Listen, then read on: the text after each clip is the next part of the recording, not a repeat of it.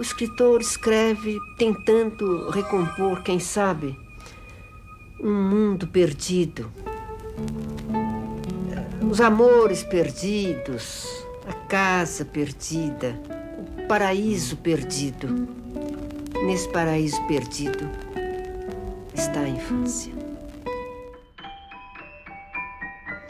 Esta é Lígia Fagundes Teles, em vinheta inicial do programa Roda Viva da TV Cultura, exibido em 1996. Ela nasceu em São Paulo viveu sua infância no interior do estado. Sua estreia literária se deu em 1938 com o livro de contos Porão e Sobrado. Desde então, foi laureada com os principais prêmios de literatura do Brasil e o Prêmio Camões em 2005 maior premiação em língua portuguesa. E em 2016 foi nomeada para o Prêmio Nobel de Literatura, sendo a única mulher brasileira indicada ao prêmio até o momento. Considerada sua primeira magnum opus, Ciranda de Pedra trata do sentimento de não pertencimento e de inadequação concernente a todos nós. Primeiro romance de Lígia Fagundes Telles, lançado em 1954, Ciranda de Pedra narra a história de uma família cindida pela loucura e pelos tabus sociais e cristãos da época. Pelos olhos de Virgínia, a filha caçula, adentramos um mundo exuberante da infância de classe média nos anos de 1940. Figuras femininas complexas e multifacetadas completam o rol de personagens. Com uma linguagem cheia de analogias com o universo dos insetos, o amadurecimento de Virginia se dá na sua relação com as irmãs mais velhas e seus amigos, o seleto grupo no qual quer pertencer. As figuras adultas também impactam a visão de mundo de Virginia, visão esta que vai do maravilhamento à decepção, passando pelo desprezo e pela compaixão. Não é à toa que o universo metafórico é o dos insetos. São animais que se desenvolvem por metamorfose. Ciranda de Pedra é um romance de amadurecimento.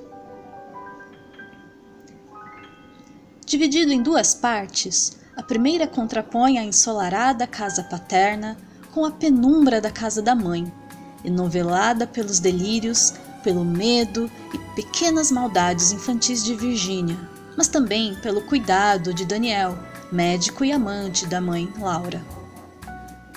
Apesar do espaço materno ser pautado pela fragilidade da condição mental de Laura, a casa paterna só tem aparência de ordem e estabilidade. Na segunda parte do romance, esse aspecto decadente vai se desvelando. Uma metonímia interessante é o jardim antes muito bem cuidado por Frau Herta, a preceptora das meninas, e agora ceifado. Virginia, quase adulta, se arma de audácia para estar à altura das irmãs e do grupo de amigos delas, mas acaba por se deparar com sombras antigas e o constante sentimento de rejeição. Apesar da ciranda ser um movimento de roda, é um movimento circular, sem começo nem fim, ao mesmo tempo que é de pedra, estática, como se congelada no tempo. Essa ciranda é um símbolo persistente na vida de Virginia. O romance ainda trata de sexualidades, no plural mesmo, de traição feminina, de moral religiosa e ainda outros temas que não vou dizer aqui para não estragar a experiência de quem ainda não leu.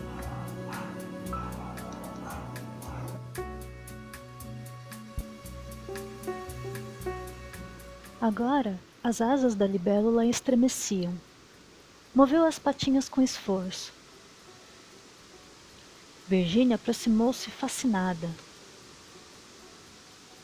Parecia morta quando a retirara, e eis que as asas secas sob o sol já tentavam alçar voo. Soprou-a.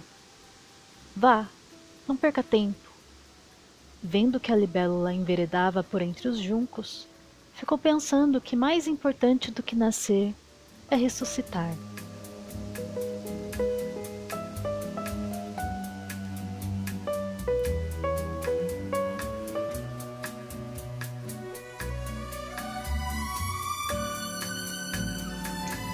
O romance ganhou duas adaptações em telenovela.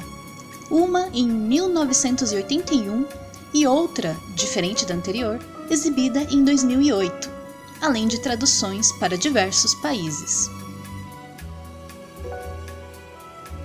Eu me despeço aqui e te espero no próximo episódio de Travessia.